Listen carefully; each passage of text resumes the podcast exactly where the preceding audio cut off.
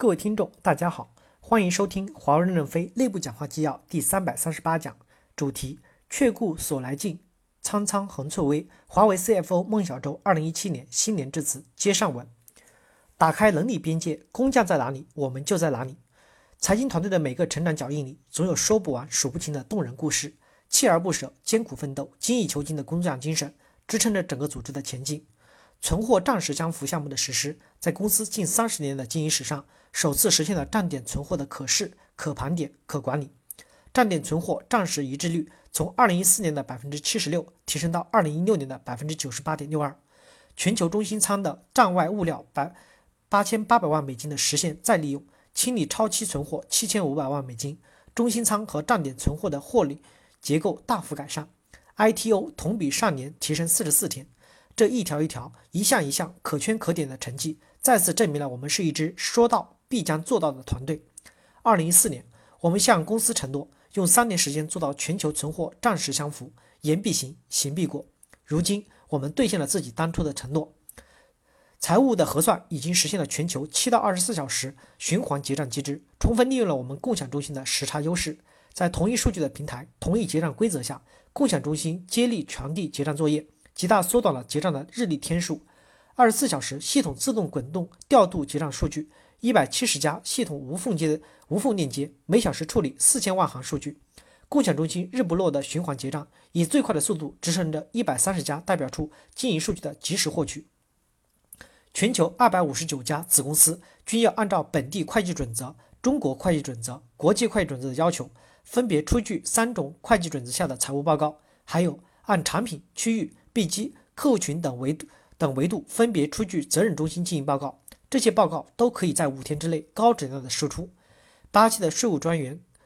Carlos 发现，按照 INSS 的规定，已交纳的社保税可以充申请抵扣。于是他放弃休假，用了两个多月的时间，在堆积成山的仓库中找到了一百五十多份退税的证据。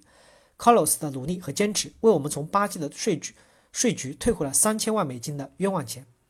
支付工匠马阿力高峰期每天要盖三千个章，每十五秒就要盖一个章，以至于端着饭碗手会不停地颤抖。然而，即使是这样的高强度、高压力，马阿力连续十余年数千亿美金的资金从他手上付出，竟然没有一分钱的差错。这是怎样的努力，又是怎样的付出？传统的财务服务早已不再是我们恣意以求的目标。那个驼着背、弯着腰、端着水杯、戴着老花镜镜的账房先生，绝不再是我们的形象代言。财经已经融入了公司所有的业务活动之中，从合同概算到项目回款，从产品规划到市场分析，从出差申请到费用报销，从资产管理到存货管理，从销售融资谈判到融资规划落地，从税务筹划到定价设计。伴随公司的成长，财经组织从非常落后走到了比较落后，要从比较落后走到了有点先进。孔子问智，颜渊曰：“愿无伐善，无失劳。”虽然我们的文化是低调的。但财经团队的持续努力和点滴成就，还是相当令我们自豪。如今，我们的财经专业能力普遍处于行业较佳水平，个别领域已处于行业的最佳水平。正如舒婷在《志向树》里写的一样，财经组织与业务组织的关系，就像橡树与木棉那样，既相互独立又相互的依偎。新年来临之际，让我借用舒婷的这首小诗作为新年致辞的结束语吧，送给奋斗在世界各地的财经小伙伴们。感谢大家持之以恒的每分努力，更感谢大家永不言败的奋斗之心。我相信，我们既不会是攀攀援的凌霄花，也不是痴情的鸟儿，我们是高昂挺拔的木棉。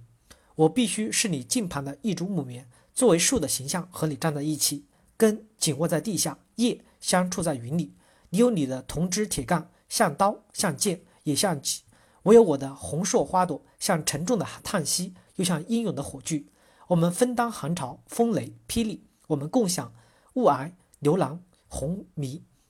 来年我们依然更加努力，我们依然可以骄傲。感谢大家的收听。